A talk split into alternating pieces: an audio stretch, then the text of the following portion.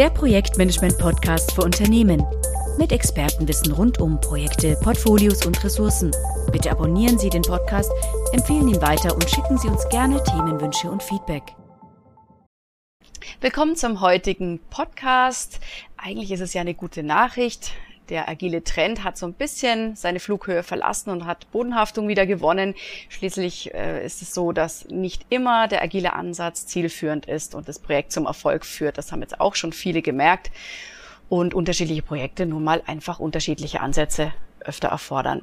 Manchen geht es aber noch nicht weit genug, die möchten noch viel weniger Methodenfokus, die äh, plädieren einfach für mehr Menschenverstand im Projektmanagement.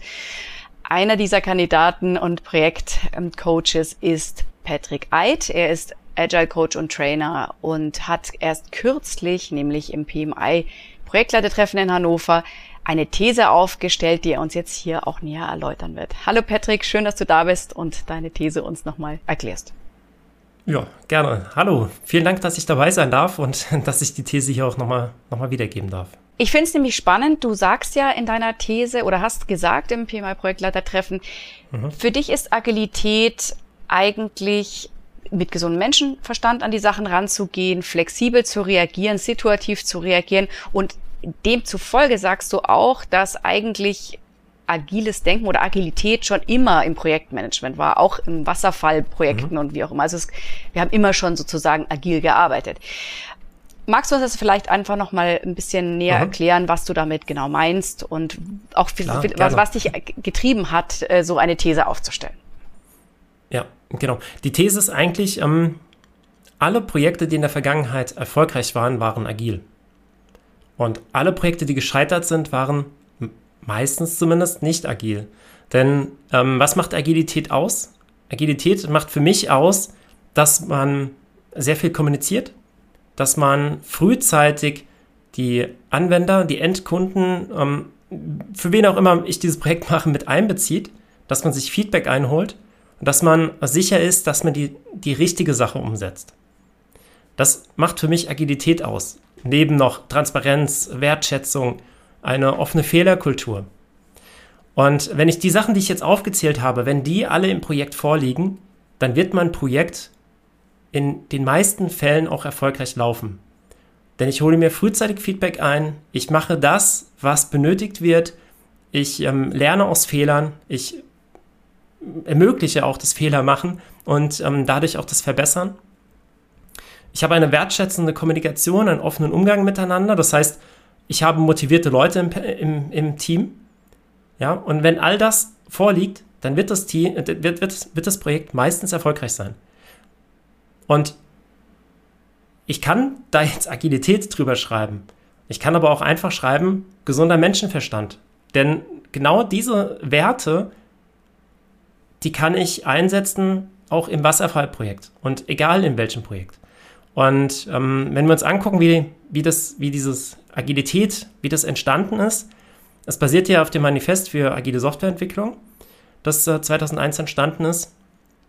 Und ähm, das ist ja nicht so, dass es irgendwie aus dem Nichts irgendwie beschrieben wurde, sondern da sind ja die Best Practices aus äh, 40, 50 Jahren Projektentwicklung, Projektumsetzung reingeflossen.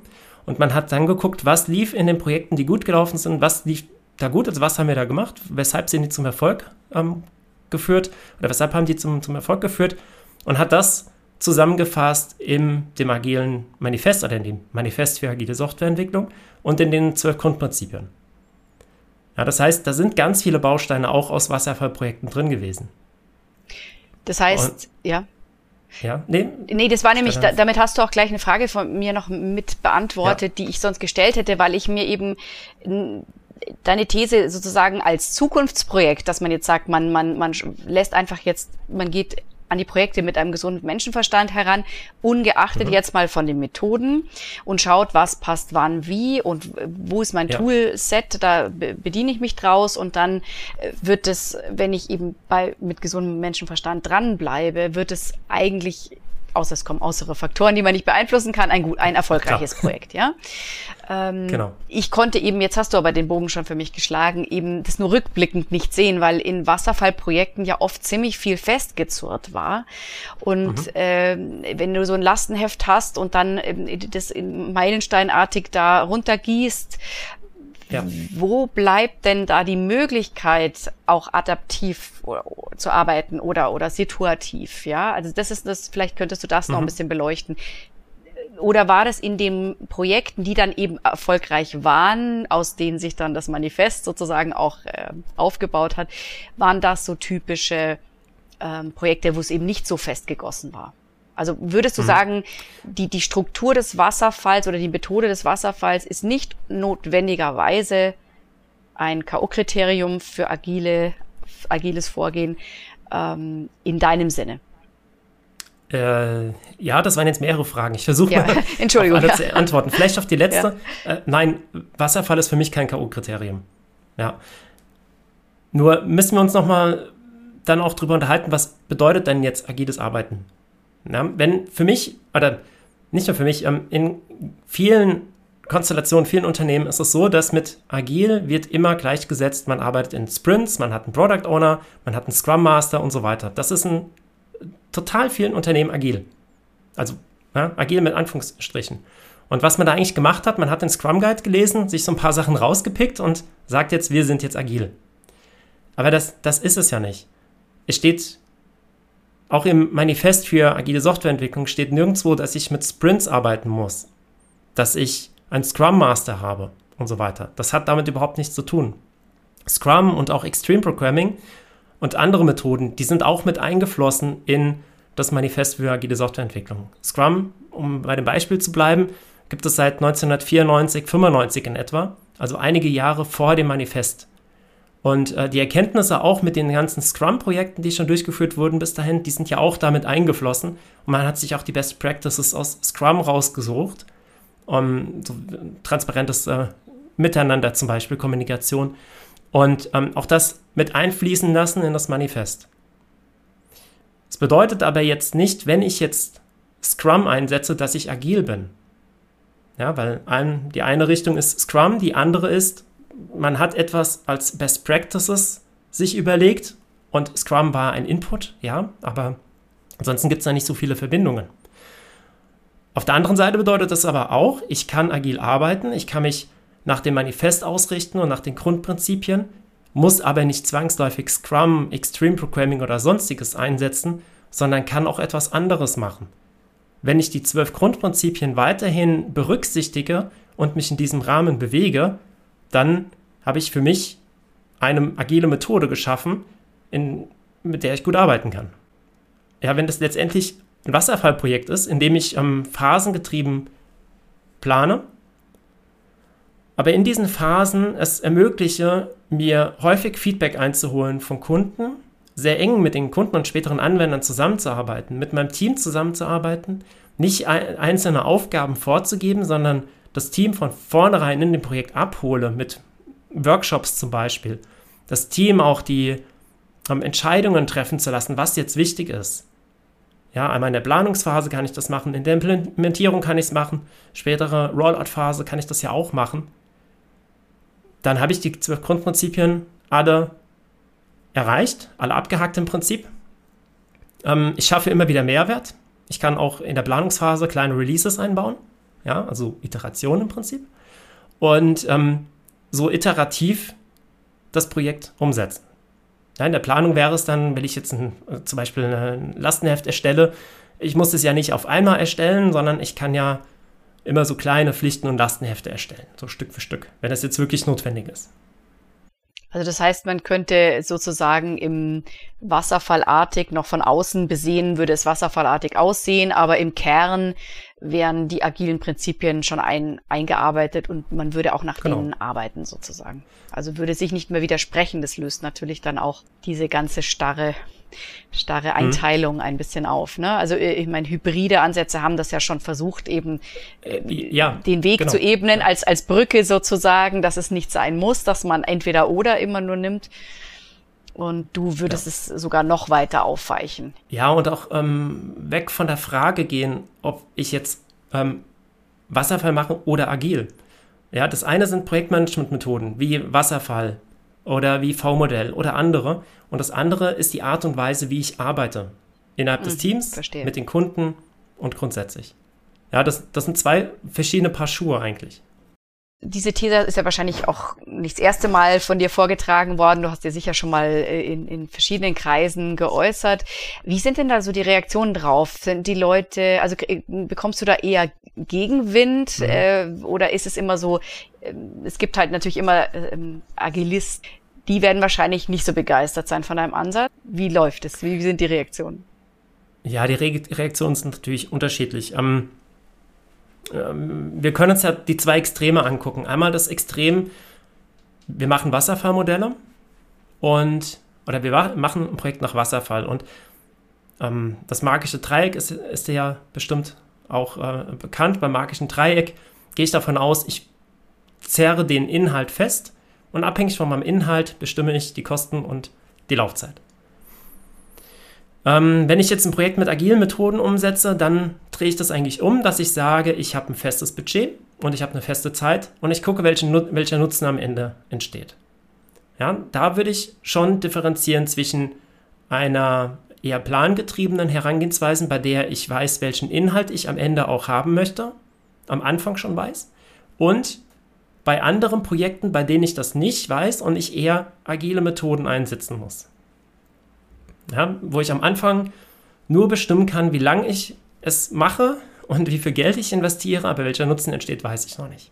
Und ähm, die Personen, die es gewohnt sind, mit Pflichtenheft, Lastenheft zu arbeiten, die können sich meistens nicht vorstellen, das jetzt komplett ähm, beiseite zu schieben und zu sagen, wir gucken jetzt erstmal nach Budget und Zeit und äh, schauen, welcher Nutzen am, am, Ende rauskommt. Und von denen kommt ganz häufig so ein Argument wie, ähm, das ist äh, zu neu für uns, das können wir nicht machen, wir haben schon immer so gearbeitet. Aber letztendlich stimmt das nicht. Weil diese Art und Weise, so zu arbeiten, die gibt es noch nicht so lange. So zu arbeiten, zu sagen, wir bestimmen jetzt Nutzen und ähm, daraus äh, basierend äh, erstellen wir jetzt Kosten und Zeit. Sondern die eigentliche Herangehensweise war eigentlich immer gewesen, wir haben Budget und Zeit und gucken, welcher Nutzen entsteht. Das ist die natürliche Herangehensweise bei, bei Projekten. Die hat sich aber dann auch mit der Industrialisierung geändert und ähm, es wurde immer einfacher auch Projekte zu bestimmen, weil wir dann Fachleute hatten, wir hatten Projekte, die äh, schon so ähnlich waren, die gleiche Ergebnisse erzielt haben und da konnten wir das umstellen, wir als Menschheit. Und ähm, wir können zum Beispiel angucken, wie Kirchen früher gebaut wurden. Ja, in äh, München die Frauenkirche ich weiß jetzt nicht, ob es 100% stimmt. Ich kenne jetzt die Geschichte der Frauenkirche nicht, aber ich vermute mal, dass sie über mehrere Jahrhunderte entstanden ist. Dass man nicht von vornherein gewusst hatte, wie hoch die Türme sein werden, wie viele Fenster eingebaut sein werden, wie lange man braucht oder so, sondern man hat sich ein Budget gesteckt und eine Zeit, dann diese Kirche gebaut, ein Stück von dieser Kirche und dann geguckt, was am Ende rauskommt. So wurde früher die Kirche gebaut. Und das war für die damalige Zeit, für das, was man gewusst hat zu der Stelle, zu der Zeit, ähm, man musste ja erstmal herausfinden, wie baut man das, wie wird das stabil und so, war das die, die richtige Vorgehensweise. Wenn wir jetzt beim Bauprojekt bleiben, angenommen, ich will ein Haus bauen und ich entscheide mich für ein Fertighaus, dann brauche ich nicht an der Stelle vorzugehen und zu sagen, hier ist Budget, hier ist Zeit, äh, baut mal, wir gucken am Ende, was rauskommt. Denn beim Fertighaus habe ich meinen Katalog, ich kann genau abhaken, was ich haben möchte. Ja, das heißt, ich kann meinen Inhalt zu 100% klar schon äh, beurteilen und ähm, bestellen. Und abhängig von meinem Inhalt und meinem Grundstück natürlich, bekomme ich dann Kosten und eine Zeitrechnung. Ja, also das ist ein Bau eines Musterhauses in der heutigen Zeit. Da brauche ich nicht diese Herangehensweise wie vor 500 Jahren, als ich eine Kirche gebaut habe. Ja, also vor 500 Jahren hat man agil gebaut und äh, Musterhaus jetzt baut man klassisch. Und ähm, so etwas dann diesen Personen zu, zu sagen, die sagen, wir haben das schon immer so gemacht, das kann man nicht anders machen, dass man nach, nach äh, Kosten und, äh, und äh, Zeit geht, sondern wir brauchen den festen Inhalt, das kann da schon, schon helfen, da mit anderen Beispielen auch mal zu kommen, zu sagen, es geht auch anders und es musste auch irgendwann mal anders gehen. Nur die Zeiten ändern sich und bei manchen ähm, Branchen, bei manchen Projekten ist es sinnvoller, anders vorzugehen. Ja, beim Musterhaus würde ich jetzt nicht so vorgehen. Das macht einfach keinen Sinn. Das heißt, ich würde dieses Projekt jetzt auch nicht umstellen und, zu, und sagen, ich mache jetzt Scrum mit dem Projekt. Das lohnt sich nicht. Das äh, bringt mir keinen Mehrwert. Und da ist es dann wichtig zu gucken, für welches Projekt brauche ich welches Modell. Welches Projektmanagementmodell. Und ähm, wenn ich jetzt agil einführe, bei mir auch im Unternehmen mit dem, mit dem Ansatz, agil ist gleich Scrum, ich mache jetzt komplett Scrum, weil wir sind agil und alle Projekte machen agil, egal was, um was es da geht, ob Musterhaus oder Kirche, dann wird das scheitern, weil ich weder auf die Projekte Rücksicht nehme, noch auf die Mitarbeitenden, die ich in den Projekten habe. Das heißt, für dich ist das Agile sozusagen das übergeordnete Dach, wie man arbeitet, miteinander arbeitet. Und ich suche mir pro Projekt dann einfach die Methode aus, beziehungsweise die Methodenkombination oder ja. Toolkombination, die ich brauche, um das optimal abzuwickeln, je nach eben Bedarf. Also, ja. Genau. Okay, wenn du sagst, zum Beispiel ja. bleiben wir beim Fertighaus, ähm, wo mhm. sind denn da jetzt noch agile Elemente? Also einfach nur, dass man sich nochmal plastischer vorstellen kann. Wo ist für dich da in so einem vorhersehbaren Projekt ja. äh, Agilität? Ähm, ja, vielleicht brauche ich das jetzt auch gar nicht. Also agil im, im Sinne von, von Methoden, die ich da noch extra drin habe. Nur ich glaube, wenn ich jetzt als Bauherr eine ähm, offene Kommunikation mit meinen Handwerkern habe äh, und Wertschätzung, ist es auch nicht unbedingt äh, schlecht. Nein, sicher nicht. Ähm, eine offene Fehlerkultur ist bestimmt auch gut. Ich werde wahrscheinlich beim Bau eines Fertighauses mit Fehlern etwas anders umgehen. Aber auch da können Fehler passieren. Wenn natürlich dann äh, die Tür im ersten Stock eingebaut wurde, ist es doof. Ja, gut. Bringt mir jetzt als Bauherr auch nichts, wenn, ähm, wenn eine Firma das dann für, den, für das nächste Haus lernt, dass, so ein, äh, dass eine Tür im Erdgeschoss ist. Ja, aber sowas kann passieren. Und ähm, in dem Fall wird es vertraglich ja auch dann geregelt sein. Und da muss ich dann auch irgendwie mit umgehen. ähm, so, sowas kann ich ja auch alles beim Fertighausbau mit reinbringen. Ob es jetzt wirklich notwendig ist oder nicht, muss man dann gucken. Du hattest mich eben noch auf die Kritiken angesprochen. Ja, ja, ja, ja die genau. eine Seite mhm. gesagt mit eher denen, die aus dieser plangetriebenen Welt kommen und sich das nicht so vorstellen können, wie, wie man das jetzt vielleicht anders machen könnte. Jetzt gibt es aber auch die, die auf der anderen Seite sind, die komplett in auf, diese, auf der agile, agilen Wolke sitzen. Ähm, häufig ist ein, ein Kritikpunkt zum Beispiel, wir sollten aufhören, in Projekten zu denken, sondern alles nur noch als Produktentwicklung sehen und nicht mehr so äh, starr in Projekten. Oder ähm, mit Scrum kann ich alles machen ja, Scrum ist agil. Ist auch so ein schöner Kritikpunkt. Und ähm, die zwei, äh, dritte Sache wollte, ach ja, genau. Und dritte Sache, die halt auch ganz häufig dann entsteht oder passiert, die ich erlebe, ist, dass sich Silos im Unternehmen bilden. Es gibt einmal das Silo von den Projekten, die nicht umgestellt sind, die eben noch das, die äh, plangetriebene Umsetzung haben. Und dann gibt es noch das Silo von allen anderen, die jetzt mit agilen Methoden arbeiten. Und ähm, auch da in diesen Silos ist es manchmal sehr festgefahren und dieses agile Silo, auch das ist manchmal sehr festgefahren. Und wenn ich als HR-Coach nicht in der Lage bin, über meine, über diese Agilität hinaus die Welt zu betrachten und zu gucken, was gibt es da drumherum noch und was kann ich vielleicht da auch noch gebrauchen.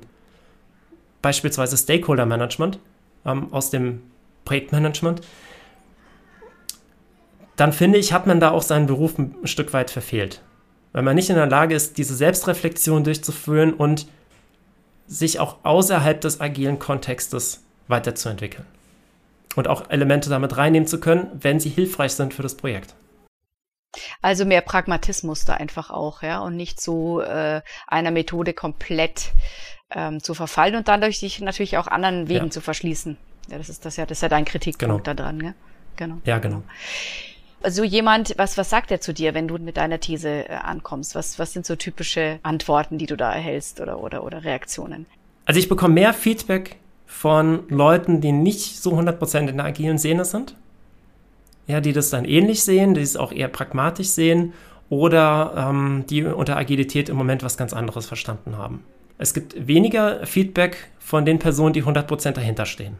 Ich, ich denke mal, dass die natürlich dann auch äh, einfach da eben in ihrer, in ihrer Blase sind, ja, unterwegs sind und eben da vielleicht gar nicht runter möchten erstmal, ja, weil mhm. sie, weil sie so happy sind mit ihrem, mit ihrem Konstrukt.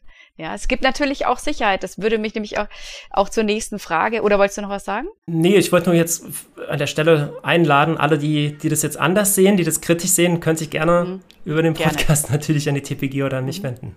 Mhm. Ich leite es dann auch gerne weiter. Wäre sehr spannend. Ja, ja. Dass wir da eine Diskussion starten, genau. Mhm. Mich würde jetzt noch interessieren, inwieweit du glaubst, dass man das Agile, den Begriff wieder so ein bisschen aus der Klammer loslösen kann, weil es ist ja jetzt schon sehr besetzt von den methodischen Regelwerken. Wenn du jetzt im Agil sagst, dann denkt man natürlich sofort an, an, an eine Methodik. Ähm, mhm. Glaubst du, man kann das Agile mal wieder so ein bisschen den Begriff rauslösen oder, oder gehst du davon aus, dass man in Zukunft irgendwann äh, einen, einen neuen Begriff formen wird oder, oder hast du schon eine Idee für einen Begriff oder wie nennst du es? Einfach gesunder mhm. Menschenverstand. Ja, das ist wahrscheinlich zu zu äh, ja, weit vom Projektmanagement entfernt, das ist zu allgemein. Ähm, ja. Was glaubst du, also wie wird sich entwickeln? Also wo geht die Reise hin, glaubst du? Hm. Ähm, ich weiß es im Moment nicht, weil agil ist doch noch sehr viel und ähm, sehr viele Unternehmen setzen weiterhin auf Agilität, versuchen agiles Mindset einzuführen, ähm, Transformationen hinzubekommen.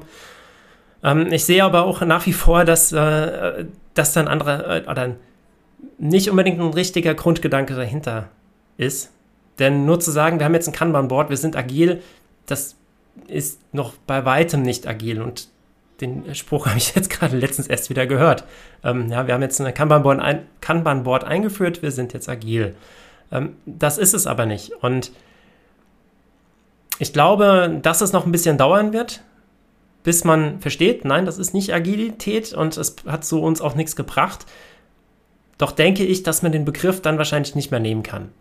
Ja, das jetzt äh, wirklich ne? umzuschreiben, genau. Mhm. Also auch Scrum, Agil, Agilität, das sind alles Wörter, die in manchen Unternehmen, die, also wenn, wenn man davon äh, redet, ist man eigentlich äh, gleich wieder draußen, weil das wurde schon versucht, halt nicht 100% richtig versucht und ähm, das ist jetzt auf der Buzzword-Liste. Von daher glaube ich nicht, dass das auf ewig Bestand hat, sondern es wird irgendwas Neues wahrscheinlich kommen. Es gab ja jetzt auch ähm, New Work im Prinzip, ja, so als, als Hype, der ja auch in eine ähnliche Richtung geht. Ist aber, glaube ich, auch jetzt nicht etwas, was auf Dauer sein wird. Also da wird es bestimmt irgendwas Neues wieder geben. Ähm, was ich jetzt glaube, ist, dass Projektmanagement irgendwann nicht mehr Projektmanagement heißen wird, sondern dass wir eher von Projekten reden, Projektarbeit oder so. Mhm. mhm.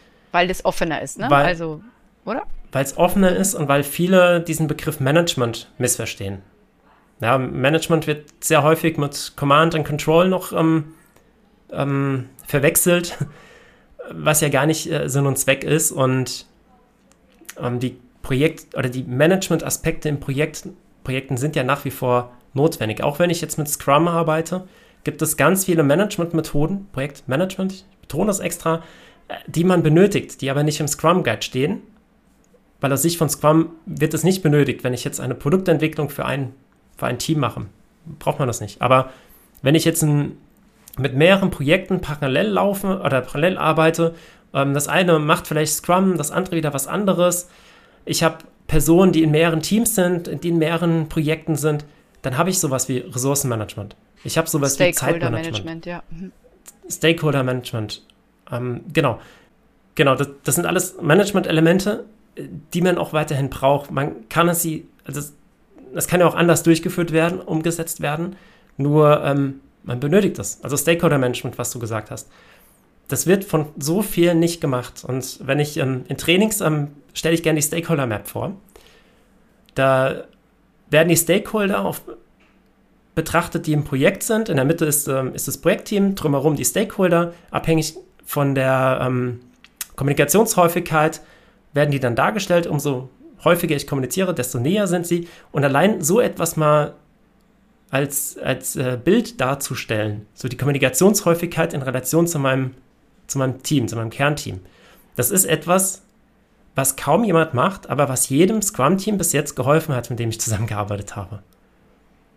Und da gibt es ja noch ganz viele andere Methoden aus dem bösen Projektmanagement, wie es manchmal dargestellt ja. wird, die auch in einem Scrum-Team oder anderen Team helfen können. Mhm. Mhm.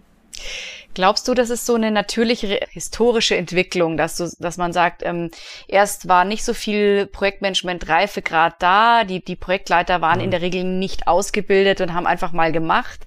Dann kamen die ganzen Methoden, dann hat man sich auf die gestürzt, hat diese Ausbildungen gemacht, war Experte da drin und hat sich ein Stück weit damit, natürlich auch damit ähm, daran festgehalten und das hat einen ja auch dann irgendwie ausgemacht, dass man da ähm, ähm, Profi war und dass man jetzt vielleicht schon bald an der Phase ist, wo man das eben nicht mehr so dringend braucht. Also dass das so eine Evolution ist. Würdest du das auch so sehen? Also so kommt mir das gerade ein bisschen vor, dass jetzt die Leute wieder merken, ja. ah ja, aber das alleine ist es halt doch auch nicht. Ja, die Methodenfokus.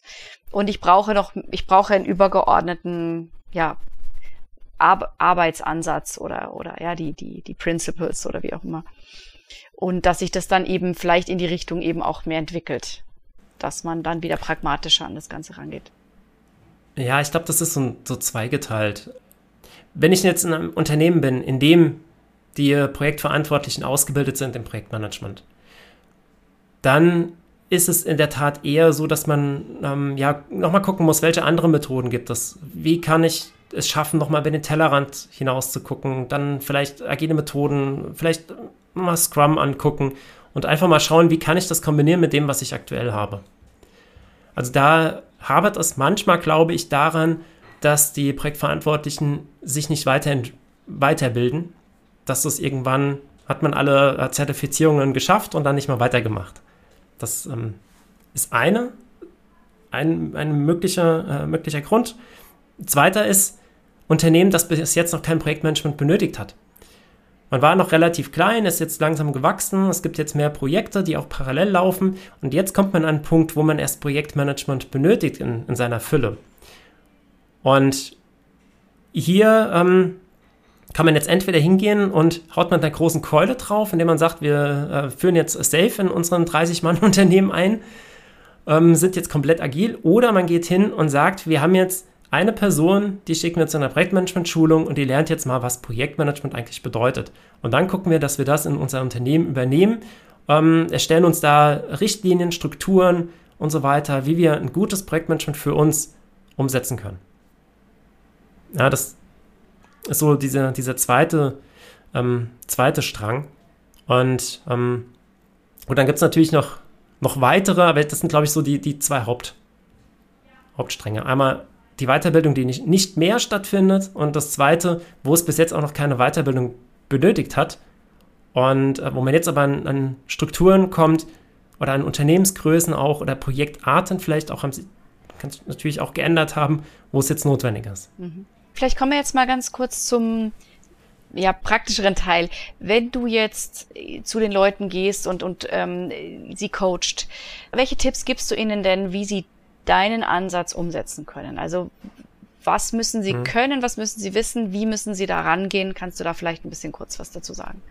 Ja, hängt jetzt auch wieder davon ab, wo, wo wir uns dann befinden. Ja. Wenn ich diese zwei Stränge von eben habe, gut, bei dem einen wird es dann darum gehen, dass, dass man mal guckt, was gibt es denn noch alles? Welche ähm, agile Methoden gibt es zum Beispiel? Was kann ich in meinem Projekt benutzen? Oder wie kann ich mein Projekt zukünftig vielleicht anders starten und von vornherein die Leute mehr abholen? Also mehr, noch mal ein bisschen mehr auf das Kickoff-Meeting ähm, den Fokus legen, dass man das eher als Workshop durchführt, den Kickoff, nicht nur als Präsentation und ähm, alles zusammen erarbeitet. Also dass man eher in die Richtung geht. Bei dem zweiten, wenn es darum geht, dass man ein, ein Projektmanagement-Kultur aufbaut, dann ja, ist es eigentlich genau das, dass, dass man sich gemeinsam überlegt, wie schaffen wir es, diese Kultur aufzubauen. Da finde ich es ideal, wenn man wirklich alle mit abholt. Nicht nur die, die Projektverantwortlichen, sondern im Prinzip das komplette Unternehmen mit einbindet und gemeinsam entwickelt, wie wir in Zukunft gemein äh, zusammenarbeiten wollen und äh, Projektmanagement gestalten möchten. Wie würdest du denn jetzt jungen Projektleitern raten, vorzugehen? Also einfach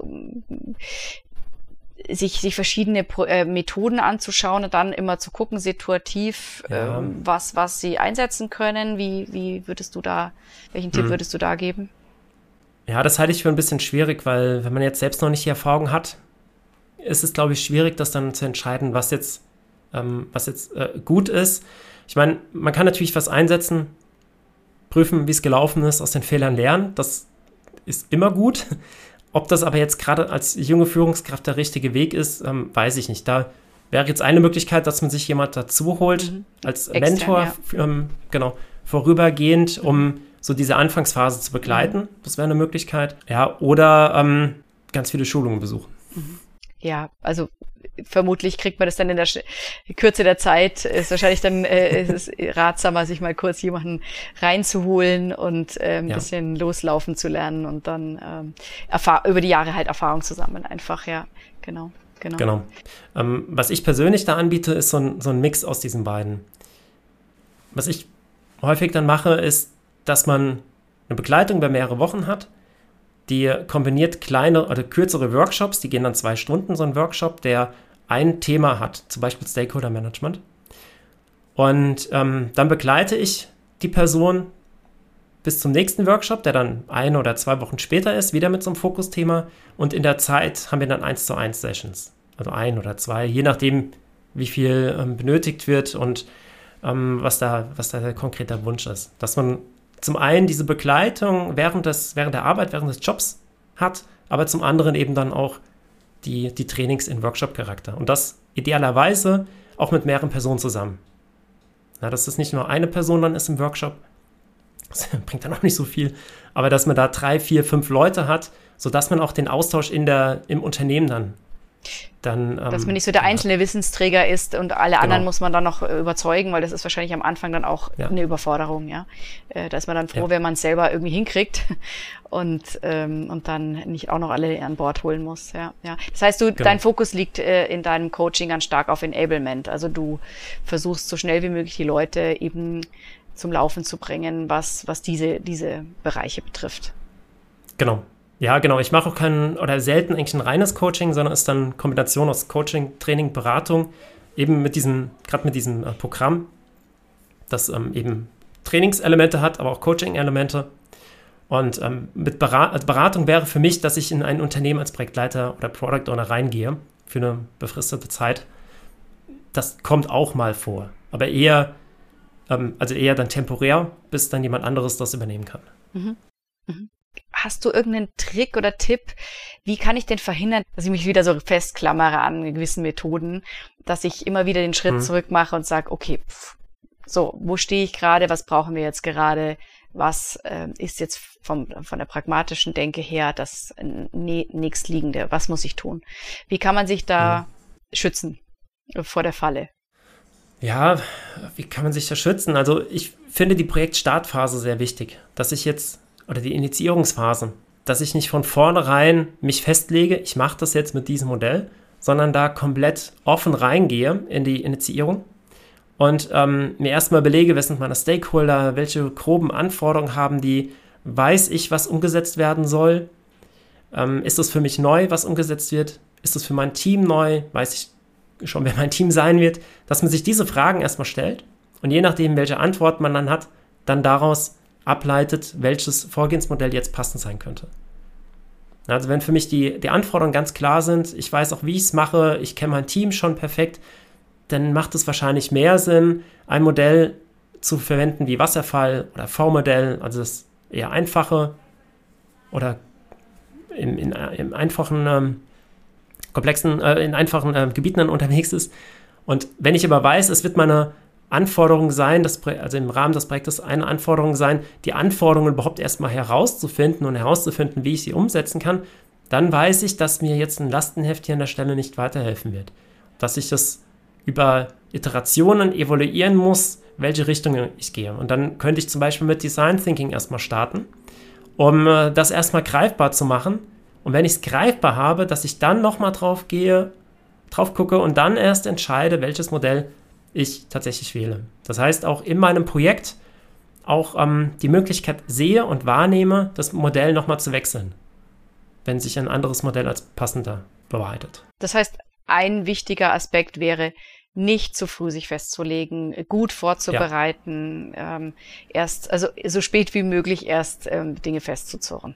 Ja, gerade auch bei größeren Projekten erstmal eine, eine Vorvalidierung ähm, erstellen, Prototypen erstellen und schrittweise sich da herantrauen.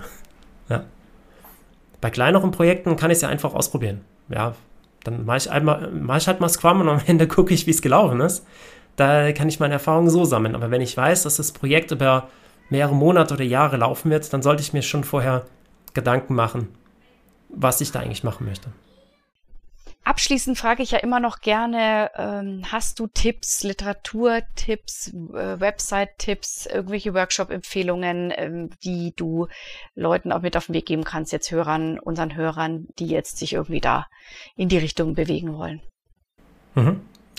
Ähm, ja, habe ich in der Tat. Also zum einen von ähm, PMI die PMP-Zertifizierung oder der Lehrgang eigentlich da, dafür für die Vorbereitung. Der gibt einen ziemlich guten Überblick über Projektmanagement, was da alles drin ist. Und ähm, auch wenn man jetzt nicht, vielleicht nicht unbedingt in der Richtung dann arbeitet, weil man zum Beispiel Product Owner ist, bekommt man darüber aber schon sehr viel Handwerkszeug, was man auch in anderen Projekten mit einfließen lassen kann. Und ähm, das ist die eine Richtung. Die andere Richtung wäre Disciplined Agile, auch von ähm, PMI, was ähm, auch sehr viel in die Richtung geht, die ich jetzt auch gerade bes besprochen habe. Das man bekommt dann sehr großen, sehr breiten ähm, Methodenkoffer und kann sich da, je nachdem, wo man steht im Projekt, heraussuchen oder man bekommt dann Hilfestellungen im Prinzip über ähm, DA, was jetzt eine geeignete Methode sein könnte. Ja, das ist dann so ein, kann man sich so vorstellen, wie so ein Navigationsbaum, den man dann durchlaufen kann und dann hat man da in diesen Verästelungen stehen dann ähm, Empfehlungen drin, was man jetzt machen könnte, was man was es vielleicht sonst, sonst noch so gibt. Also das PMP ist ja schon ein größerer äh, Baukasten, genau. aber größeres Projekt. Also da muss man schon eine Menge lernen und man braucht ja auch gewisse ja. Grundvoraussetzungen. Ne? Ein bisschen eine gewisse Praxiserfahrung braucht man schon. Genau, ja, genau, genau. Ähm, das wäre jetzt auch äh, wirklich so, wenn man jetzt da schon Erfahrung hat und sich da äh, weiter, weiterbilden möchte mit äh, DA, bekommt man eher so diesen, diesen Methodenkoffer aber ähm, den bekommt man auch so auf der Webseite schon, diesen Methodenkoffer.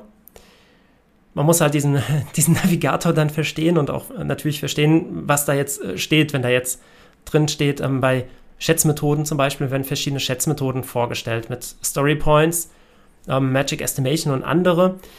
Da muss man natürlich auch wissen, was dahinter steht.